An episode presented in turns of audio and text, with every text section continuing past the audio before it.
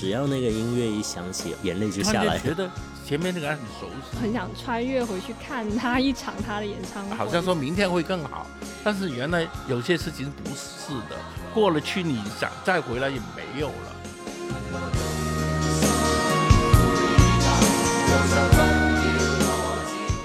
Hello，这里是超级大玩家，我是 Trace，我是 Fiona。这是一档聚焦在大湾区文化生活的访谈播客节目。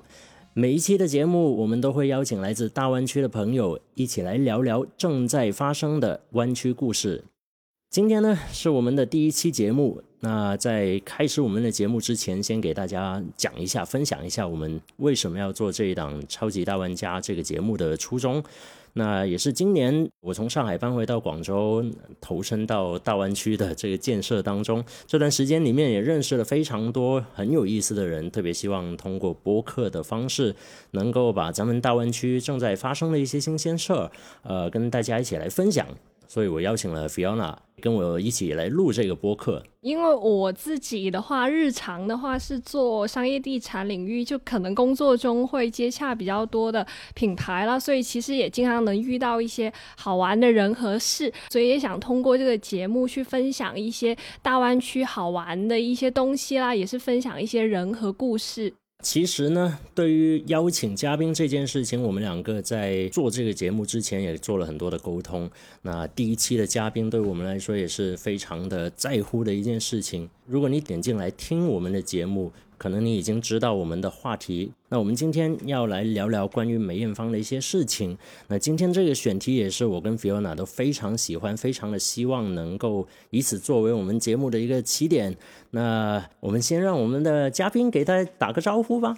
Hello，大家好，我叫蒋家华。首先呢，我们要给听众朋友们做一点简单的介绍。那为什么今天的梅艳芳的这个题目，我们会邀请到嘉华？来跟我们一起来分享，讲到嘉华他的一个 title，他的一个职业的身份里面就有非常重要的一个称呼。因为我平常很喜欢听黑胶唱片，我听了好几张黑胶唱片的封面，特别是梅艳芳有好几张唱片的封面，摄影师就是今天跟我们一起来聊天的嘉华。聊梅艳芳的事情，嘉华，我相信一定有很多有趣的故事能够跟我们一起分享。好的，呃，今天就也邀请我过来，就是大家聊一下最近有个新的电影嘛，叫《梅艳芳》。那这个我已经看了，很幸运，就是一个在香港制作的一个很有诚意的介绍梅艳芳生平的一个电影。那我看完以后。呃，当天在现场大家有讨论以后，我也也也说了几句，因为我比较特别了，因为当时是有一段时间我在香港都是跟梅艳芳，其实是我其中一个经常拍照的一个呃明星歌星吧，所以那个时间也跟他比较熟了，一起工作也，所以看这个戏这之之之中，我会发掘了很多特别的回忆吧。看了戏以后。就都会想起很多以前一起工作的一些的状况啊，那种呃呃状态啊，那所以就我觉得今天就邀请我来是分享一下，是不是？刚才嘉华讲到的这个电影，呃，如果你还没看的话，那我们非常的推荐你在这一段时间，十一月十二号，那我们的节目更新的这一天，就是这一部梅艳芳。正式在全国上映的日期，那所以从今天开始，接下来的大概一个月的时间，我们都非常鼓励大家能够去到电影院去观看这一部关于梅艳芳非常精彩的电影。那我呢，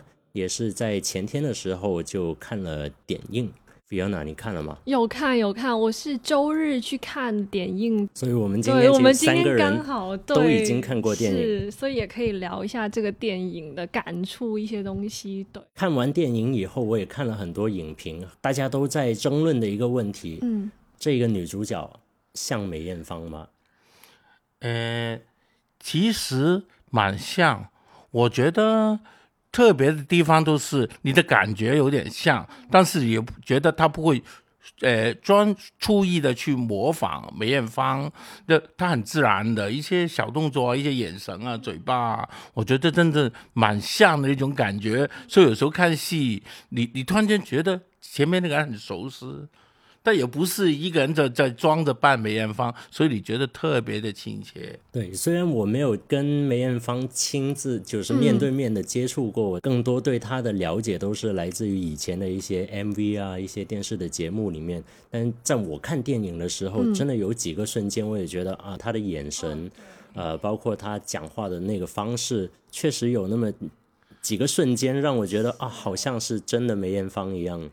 对，因为我小时候有看过他和黄子华的一部呃电影，当时候我看到就电影里 moment 几个镜头，我觉得那个女生可能长得是不是说跟他很像，但是她有几个小动作就是非常的洒脱，然后有一点点像那种。因为梅艳芳，我以前看过她很多电影，我感觉她是有一点男孩子的性格，但是刚刚好那个女主角在电影里的有几个小动作就有呈现出来这样的感觉，所以我觉得就还那个 feel 还挺像的。但是我就可能看完电影，我最大的遗憾就感觉自己生长的那个年代可能是错过了，刚好不是能见证她这个天后比较辉煌的那个年代，不然就很想穿越回去看她一场她的演唱会。对，说起演唱会。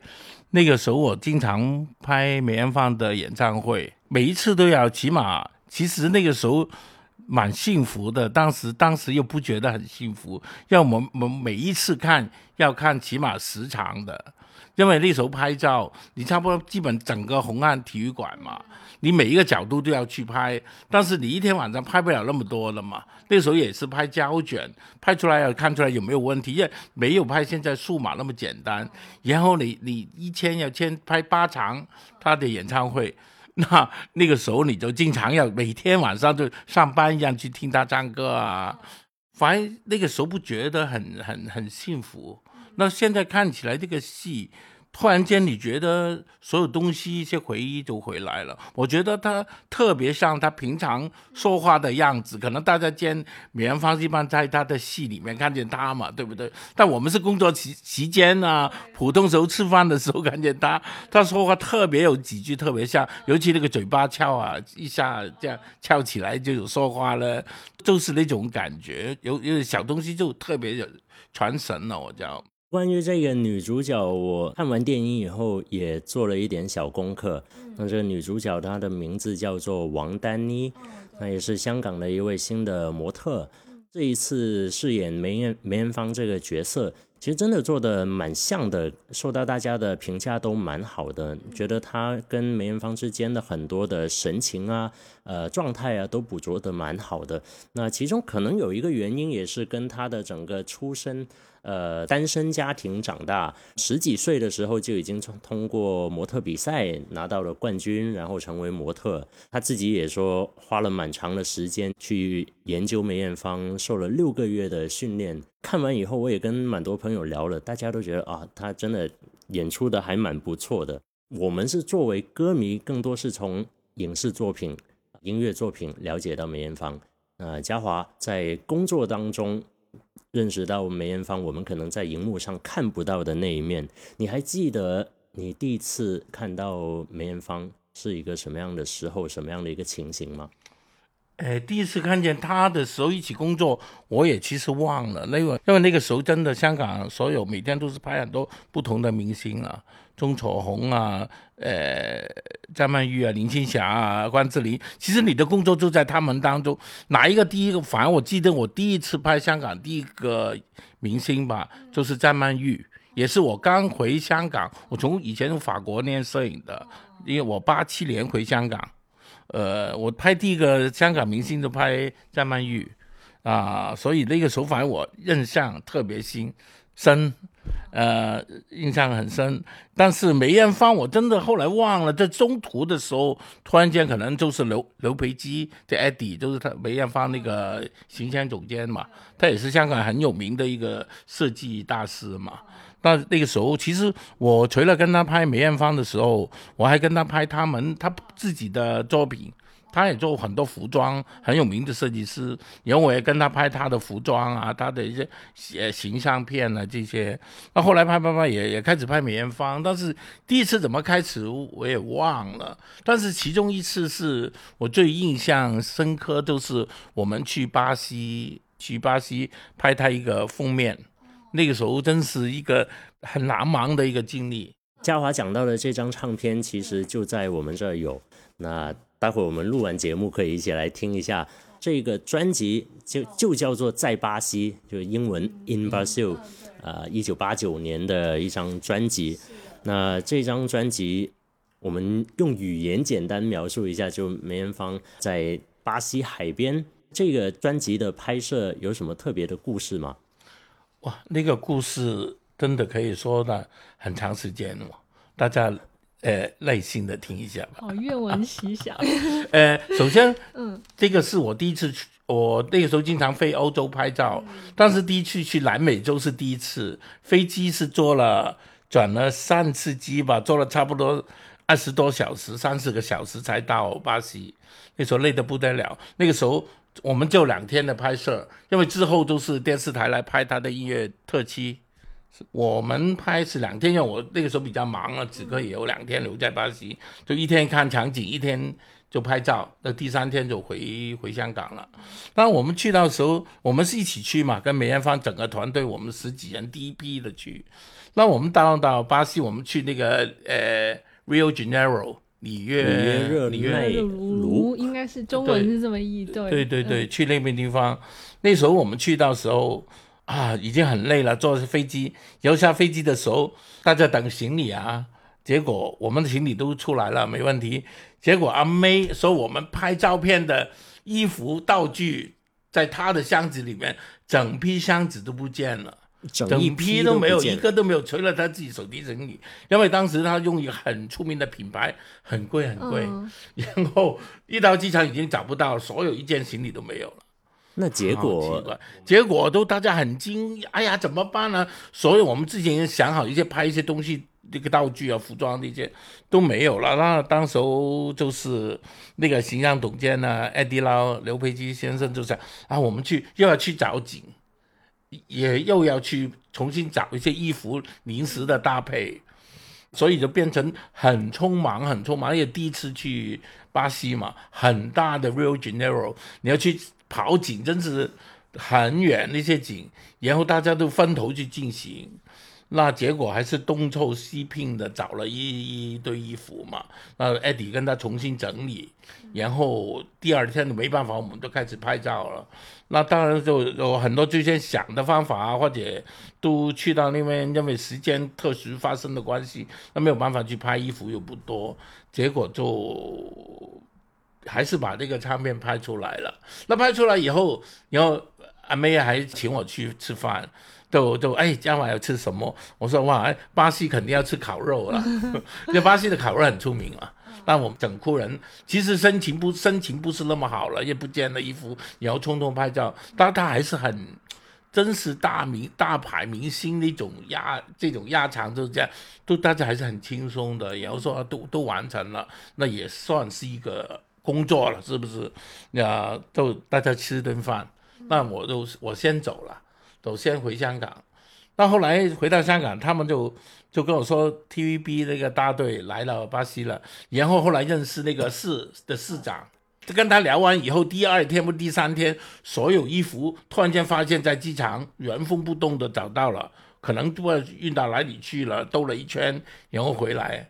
所以变成后来他们还是很幸运，就是拍那个 video 的时候就没问题了，还是拍得到。那唱片是完全都不是我们之前想象的所有东西了，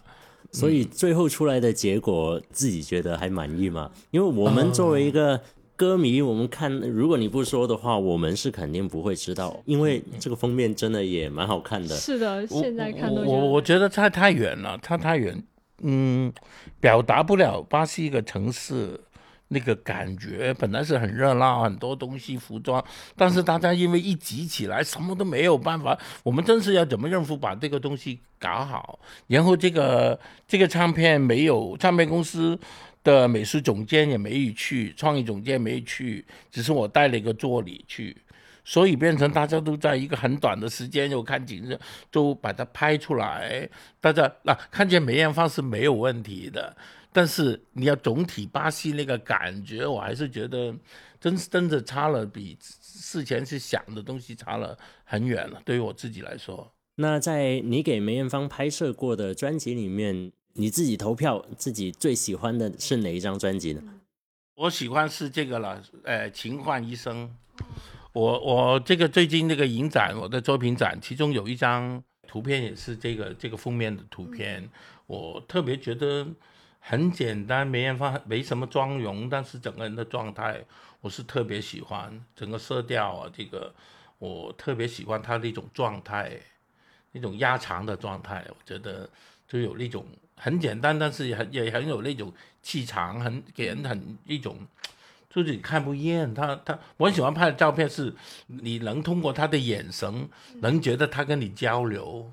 这个是对对我是很重要的一个。我觉得这个也是我对嘉华的摄影作品一个蛮大的一个印象，包括呃梅艳芳的唱片，包括我也知道你给很多其他的香港明星也拍过唱片，那甚至是杂志的封面也拍过很多，好像你的作品基本上是以拍人。人物肖像为主，是的，是的，嗯，对。那在这些人的状态里面，我都觉得最突出的一个特点，给我的感受就是，照片当中的这个人，他给你的那个状态、眼神是非常的强烈的，或者说是能很容易打到你的那种很很干净的感觉。因为好的照片不是看一次两次，而是很累看，你能看一生，它不会受时间的限制，你。往后再看，随时拿来看，它也对你能打动你的身心，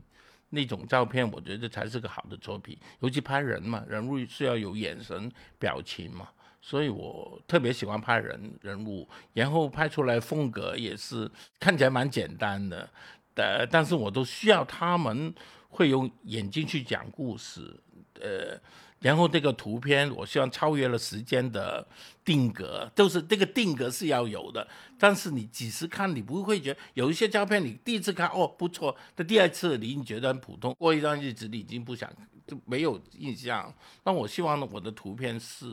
能给你看了一次以后，你能有自己一些对于给我拍的一些你明星也好，model 也好，你能觉得他有跟你交流，这个是我我喜欢的一种状态。其实你给梅艳芳拍摄的照片里面，就专辑的封面呢，呃，我们面前就有三张嘛。那《秦焕医生》，刚刚嘉华也说到，他非常喜欢这一张。那我自己呢，我的投票投给另外一张，就是封面女郎。其实我们刚刚提到了很多的封面哈照片，大家可以在我们这一期的节目的 show note 里面去找到，我们也会给大家看到我们到底在讲哪一张专辑，专辑的照片到底是什么样的。这张封面女郎给我的感受是因为我很多八十年代的香港的黑胶唱片，那其实大部分的封面是能够很明显的感受到八十年代的一种状态和感觉，但是这张。封面女郎给我的感觉是，如果你跟我说这是今年出的唱片，我觉得都非常的像。应该怎么用词语来形容？嗯，很 fashion。因为我觉得词语蛮难形容的。但是我对对对，因为我拍这个照片的时候是当时是没有电脑的，完全是你要控制一个色色调、色彩、效果，只能从你的。懂得的技术上面，从胶卷方面去下功夫去做。那那个时候我们拍，那现在做一个照片比较容易。那时候拍，我们是用特别的机器，然后我们也不是拍胶卷，当时基本所有工作都拍胶卷。我是用了一个大的宝丽来照，呃，就是那个。知影知友是不是这样？哦，就像拍立得那种，拍立得那种照片，这个影有，对，对对对对有，这个影有。那个时候当时是大大的照片，嗯，呃，是四串乘五串的一个一个 Polaroid，然后用一个很大的机器去拍的。你要拍出来，就是拿这个宝丽来这个片来做那个效果，那它拍出来就会把所有的颜色的色调都会改变。然后，呃，这个机器你可以控制哪一个点是清的，哪一个点是不清的，来调控整个状态效果。然后你打了很多不同的灯光下去，所以那个时候现在可能比较简单一点点吧。那个时候是这个照片是蛮复杂的，蛮复杂的。然后人的状态也是只能一张拍完拉出来再看，然后再拍第一张再拉出来，每一张都去检查去看，这就是那个时候就是蛮新的一个想法吧，做这个对。哎，我其实挺喜欢他有一张是穿了西装外套的那个马甲的，我一下忘了八三年还是哪里的那一张，我忘了那张叫什么，但是他是穿了一个呃风衣的，然后整个那个 look 很像我以前看周润发的一个电影那个什么什么，那我知道应该是似呃似水流年的那一张。穿着西装外套，对，然后戴了一个墨镜的那个很飒，就是因为在那个年代里面有就非常有女性的力量，因为可能以前大家觉得一定是要男生才能穿风衣或者穿马甲，但是他整一个型穿出来就是非常有女性的力量。他虽然戴了一个黑超墨镜，但是你是。虽然你看不到他眼睛，他是戴了一个黑超嘛，但他透露出来的是那种比较坚定的那种感觉，所以我特别喜欢。但如果说今天这三张里拍的话，我可能会投在巴西一票，因为我是可能还没有听刚刚我们聊的他拍摄的一些幕后的故事，但是我是有在那个苹果的那个里面点进去看，然后当时候就觉得这个封面是很吸睛的，然后再一个是。就是它整张封面给我的感觉是很夏日、很 summer 的感觉，然后因为它又是在南美拍摄，所以我是挺喜欢这整个专辑这个视觉传达出来的那种概念，对，所以我会投他一票。这里面有一首歌也很好听，叫《夏日恋人》。哎，对对对对，有看到整一个概念，我就觉得还蛮喜欢的。嘉华也跟很多的香港的明星曾经合作过，那刚包括刚刚提到的张曼玉。有没有其他哪些特别？我们想听听男明星，男明星哪一位给你留下的印象比较 深刻呢？男明星我都相对小拍一点，当然我拍过周润发、张国荣啊、刘德华啊、呃张学友啊、黎明啊、呃郭富城啊、呃谢霆锋啊，要拍的都已经拍过，但是不像我跟女明星一样，好像。张曼玉吧，有我有八七年回香港的时候，我们年终回去，八七年底开始跟她拍，拍到最后是超过两千年，好像我是上次影展，我就是拿了她跟梁家伟一张，就是当年拍那个《花样年华》哦，那个那个电影的时候，拍完这个电影之后，我把他们两个拉到我的工作室，我们拍了一个。当时叫现代版的《花样年华》嘛，服装啊那些都是当时很流行的。呃，就拍了他一张，所以前后跨越了差不多呃十几年吧，十十五六年。这个阶段是我跟 Maggie 拍了很多不同的照片，包括跟一个香港一个杂志叫《号外》，《号外》杂志，呃，跟他拍在中环拿了一根香烟，站在那个最多人的街上面。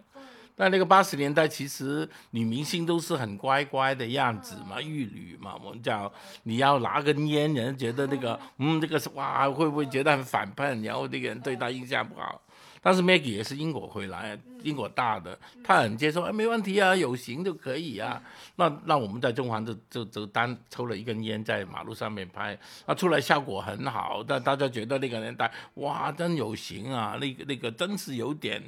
跟棉花那个不同，梅艳芳型里面做了一个比较男孩子，有不算反叛吧，只是一个个性一点。那张曼玉那张是穿了个牛仔装，对，他还扎起来的，还是高腰牛仔裤，大家觉得哇，整个张曼玉就是选那三个小姐那个乖乖玉女的形象转过来，有点很不同。然后到到最后过程拍到。很很后期都是拍的《花样年华》，那个那个当时真是大家都会有很，他也是最高峰期了。我觉得他人里面整个表现力啊，就是那种内涵啊，已经问样了，很成熟了。那我拍照片的时候也拍的，我也越拍越简单了，也也越用也越能够把握我想要的东西跟他们。所以其实我很喜欢那个时期我的作品，嗯。从你的角度，你觉得是什么让那个时代给我们的感觉如此的美好？嗯，当然，认为那个时候八十年代、九十年代是香港最开放吧，就是在艺术方面啊，呃，那个时候香港也是从过度做一手工业，慢慢已经开始发展了，呃，所有东西已经变成有有一个很比较简单，也不算贫穷吧，也是一个基础的生活，慢慢达进去一个新的一个年代，所以很多那个时候年轻人也去外国，有机会去外国上读书。然后回来带了新的想法，不论是搞艺术的，搞搞受不同东西的类型，大家都从那个时候来到，都回到香港。那个时候也是香港黄黄金年代吧，我们叫也是个机遇。那大家回到去的时候，很多电影啊，不单是唱片、电影啊，呃，服装啊，唱歌、乐坛啊，这些都是突然间大家就会有一个爆发期在那边。就所以大家同一时间哇，所有东西都，大家很多想法啊，大家就去去做。然后这一代的当年的明星也是，你看跟现在很不同。对对。每一个人都有自己个性，不是必须一定要漂亮，但是个性，反正你看现在都是很模糊的，现在很模糊，真真的不同了。那我很感应那个时候啊，刚读完书回来就接触这个。然后我记得我八七年从法国，八七年中吧，从法国读完那个摄影回来，那我八七年底就开始突然间就是，哇，基本香港都是所有的封面、杂志封面啊，一些服装品牌，我都很幸运都都跟他们拍，就就只是几个月时间，你把香港所有的大的杂志都能拍到他们封面，然后就跟一大堆。其实我大部分工作还是拍服装啊。明星还是我，只是我的工作的一部分。从一个歌迷的角度，觉得好羡慕啊，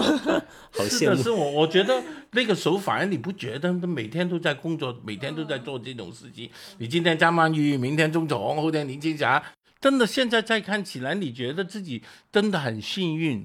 真的在那个时代里面。然后你刚好我是。搞摄影能把他们最好的一面记录下来，因为现在有些事情我觉得是好像说明天会更好，但是原来有些事情不是的，过了去你想再回来也没有了，这就不是同样东西了。所以我我现在最近我搞我的摄影展，都都特别看了一些照片，觉得自己真是很幸运。那他们也也，我也很幸运，把他们最好的一面记下来。那他们也能得到一个能看一生的照片，我觉得真是真是活在一个幸福的年代。那个时候，真的。对啊，包括我很喜欢听的黑胶唱片，也是那个年代出了很多的非常棒的唱片，好的音乐。而且最有趣的是，这些歌，包括我们在看那个梅艳芳的电影的时候，只要那个旋律一响起。无论这首歌已经听了千百次了，几十年一直听下来，只要那个音乐一响起，哇，眼泪就下来。是的，是的，所所有好的东西，艺术品啊、电影啊，话都能打动人心嘛。这个其实是一些好的作品。因为我我看梅艳芳也是，我就没有哭出来了，这眼泪水蛮多的。因为我觉得我比现现场。更多的观众有更多的感受吧，我觉得，也看见他这些小动作，某一些片段的时候，你真的要在工作时间，好像我们去巴西来来回回开会议啦，平常拍照片都是一大堆前期工作啊，聊天啊，有时候都是你觉得突然间一个朋友，好像你熟悉的东西又回到你的身边，那你特别有感感受，也尤其这个电影那个女主角。把梅艳芳，我后来分享，我说你把梅艳芳最善良的一方面都表达出来，很自然，很舒服。对，其实梅艳芳真的很多多变化，有时候你觉得她人生哇蛮复杂的个性好像，但是她把她真的善良的善良的一方面，嗯，善良的善良的一方面，完全能表达出来，令你很舒服了。对，我相信有很多的歌迷朋友以前只是知道他有很多好的音乐、电影的作品，但其实他也是一个非常热心在公益、慈善的事业当中的一个非常有榜样作用的艺人。那包括大呃，在零三年的 SARS 那个非典的期间，他也出来号召去举办的一个从来没有过这么大的一个规模聚集到那么多歌星的一次演唱会。去为这个医护人员做一个打气。那我觉得这件事情是一件很棒的事情。那说回到这个电影，我不知道当中的哪些片段是抓到你的，或者给你最难忘的。我的话呢，因为我可能一开始我自己的习惯观影的习惯，我可能不是太喜欢看传记式的电影，尤其是距离我们比较近的一些明星这样子。但是，哎，我看完之后，我自己也没有想到，原来有这么多镜头是令到我想哭的。然后，但是当时忘带纸巾了，所以大家去看的时候记得带纸巾。然后，我自己印象最深的一个镜头，应该是就是一开始他，哎，他最后的告别演唱会的时候，他。穿着那个婚纱，然后他跟 Eddie 说：“他说他好唔舍得咁啊。”当时候一开头我就已经准备想哭了，因为就觉得他说不舍得，不仅是他对，就是他的演艺事业，其实他应该是很热衷舞台的一个人。虽然没有接触过他，他还有一个是可能是自己到生命的一个可能讲，就是可能因为因为他是患病嘛，然后是面临着呃一个对自己热爱的事业要告别的时候，还有一个可能是要跟他。生活的，就是活着的这个世界去告别的时候，我就觉得，当时候看到一开头那个镜头就已经心情很复杂。然后他在结尾的时候，其实也有跟这个镜头有做一个呼应。然后我看这部电影之前，我觉得梅艳芳一直还是距离我们很近，直到他电影打出来是二零零三年的时候，我才想到原来已经过了十八年。但是还是觉得他其实跟我们的距离是很近，就是还挺亲切。因为就可能我是生活在广州。吧，就大家对香港的那个情怀是会有一种独特的一种，就很很热衷他一个独特的体验。哎，尤尤其最后丽默穿了婚纱那个，对，其实里面很多故事，其实他已经最后已其实变病重的很厉害，基本已经唱不了。要不是他，其他人已经唱不下去。其实后来，呃，我们另外一个好朋友叫刘天兰。也是当时香港一个很有名的一个做形象的一个很有名的一个形象总监吧，明儿嘛女士，诶，她她后来也跟我先生说，大家已经劝她不要唱了，已经真的不行，声音已经完全拆了，已经不已经不行了，已经体力体能什么都没有了，他还是要坚。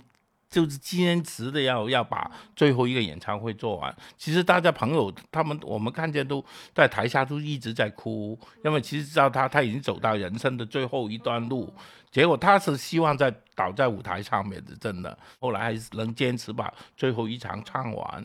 啊。其实已经大家知道已经是走到人人生最后一段，对于他来说，真的最后那那那一段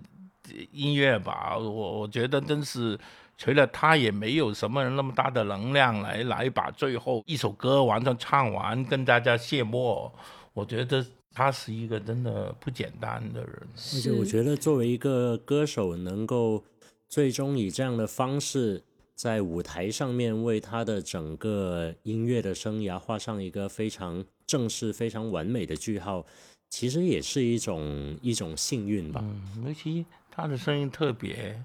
就是那种很沧桑、很沧桑那种感觉，嗯，所以你你你听起来特别觉得，哎呀，扎在心里面。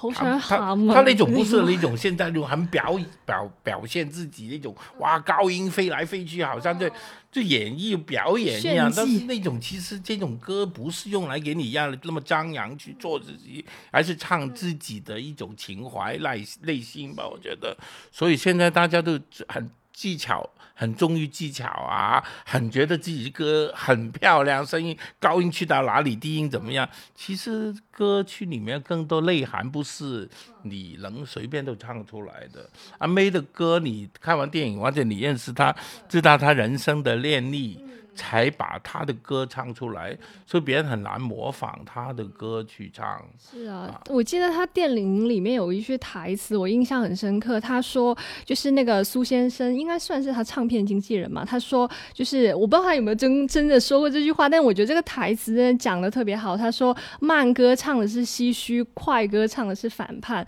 像张曼玉那张照片，就我也挺喜欢。她是穿了一个牛仔衬衫，还是扎起来一个高腰牛仔裤，拿了一。个烟，其实那张照片就不是说他拿烟这个动作，但是我觉得他传达出来是那个年代的一个反叛的精神，因为其实每个年代应该都会有人想去表达一些反叛精神，只是传达具体的内容不同，所以我觉得这样子的明星才是。就不是只有一个躯壳或者是一个比较光鲜亮丽的外表，我觉得这个是因为因为我可能是一个九五后，但是我觉得这是现在的那些偶像明星比较缺乏的一个特质。问一下嘉华，现在还有在拍摄吗？呃，现在我还有在拍摄，但是改变了一些方向。这两年我很少拍商业照片，现在都是流行快时尚。你都不需要什么构思了，反正就是拍拍拍拍，拍完以后什么电脑后期修啊，或者做什么。那我我觉得，我经常跟朋友说，我是普通话应该怎么说呢？曾经沧海难为水。嗯，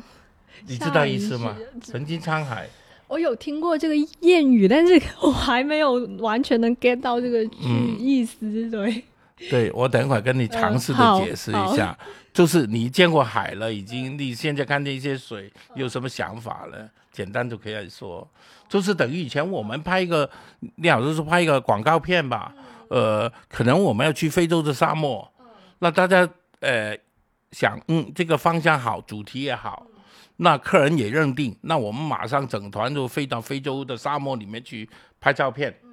呃，我们说土耳其吧，呃，有什么这个效果？因为它是贯穿亚洲跟欧洲的一个连线嘛。我们想拍一个东方快车火车站 （Orient Express） 的火车站，里面有有一个戏的内容的这样。那我们拍平面，但是大家也马上都飞着去拍了，好像意大利啊、法国经常去这些地方拍照。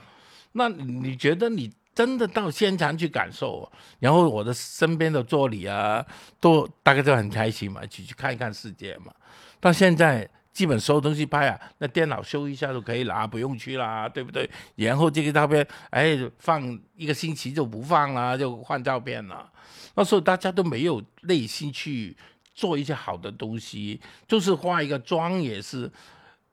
就是拍完照片，哎。妆啊，哎，差一点，不要紧了，不要紧，后期做了，光线打，哎，不要紧了，后期做吧，什么都后期后期。我觉得一个摄影师应该用前期、中期、后期整个过程，你要自己去完成你的作品，从创意，呃，拍的时候都有构图、内容、光线，所有东西，然后。拍我说拍 model 画明星吧，那个化妆师化那个妆好不好？你要现场决定，你要头发好不好，发型好不好，服装好不好，你都去决定，然后拍出来就是你一个作品。你是个团队，但是摄影师就代表这个团队的所有的精华嘛。那当然，我我现在还是又找到我另外一个好玩的地方，我是拿手机去拍照。然后其实我手机已经很多年前，我十年前吧，已经开始除了我的工作需要用大的照相机，很专业的时候，平常我去旅行啊或者去工作之余拍的照片，我是拿手机去记录拍照。然后，呃，最近还做了一个影展，就是拿我的手机去拍了一些，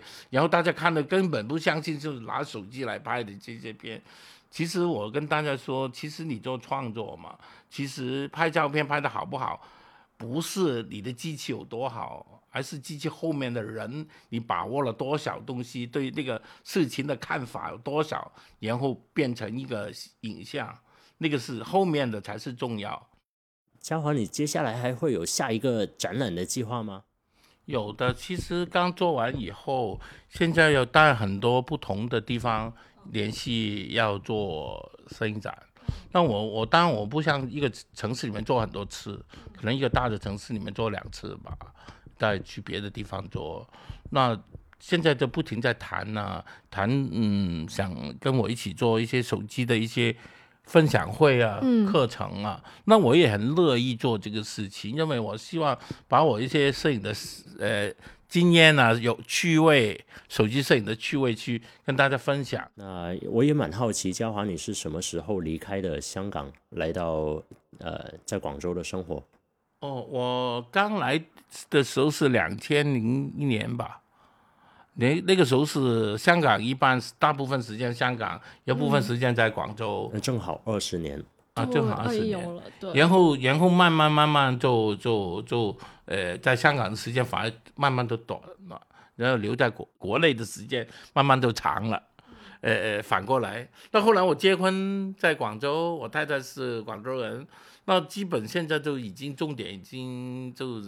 base 在广州，嗯，生活，回香港反而真的越来越小，而且最近两年没回去过，因为疫情，疫情，嗯，但我也觉得没问题，好像生活还是这样过。其实我认识嘉华，并不是从摄影这个角度认识的，我跟嘉华的认识是在一个市集里面。我们都是摊主，麻花区对吧？啊，对对对，当然你也知道，对，有知道有关注，对。在我的第一印象里面，我对嘉华认识的第一个身份应该是个厨师，餐厅老板。对，呃，其实餐厅老板也做过，厨师是。真正的厨师是因为我餐厅的菜都是我自己研发的，然后厨师都是我叫的，所以以我也算一个很喜爱呃美食的摄影师吧。那这段时间对我已经是生活为主了，不一定摄影。那我喜欢很喜欢煮东西吃嘛，然后在麻花区那时候我们就可以做很多。呃，特别的东西，然后很热闹，大家都吃的很开心。那我也我也经常在我家里做不同的菜，朋友都来吃饭啊。我特别喜欢煮菜，所以这这一段时间，尤其疫情吧，真的留在家里啊，跟身边一杯好朋友经常聚在一起聊聊天、吃吃饭，煮不同的东西。因为我我煮的东西很杂的，我我煮非洲菜、北非的菜啊、欧洲的菜啊、上海菜啊、广东菜啊。呃，东南亚菜，因为其实都是反反反映了我以前的一些工作生活。你去到每个地方，你去那边，呃，我不是一两天旅游这样，你可能去每个地方都十来十来天工作筹备，经常要去那个餐厅吃饭，都变成不是因为去，而是你在工作时候吃工作餐一样。所以也也也特别对那种东西特别热热爱，所以现在把美食只是我生活的一种。反应吧，对对对，生活好奇的一种反应好的，那今天就非常荣幸，非常谢谢嘉华来到我们的节目，我们聊得很开心。那也希望大家在听完我们的节目之后，能够到电影院去看一看梅艳芳这部电影，听听梅艳芳的歌。那我们就下期再见，拜拜，拜拜，拜拜。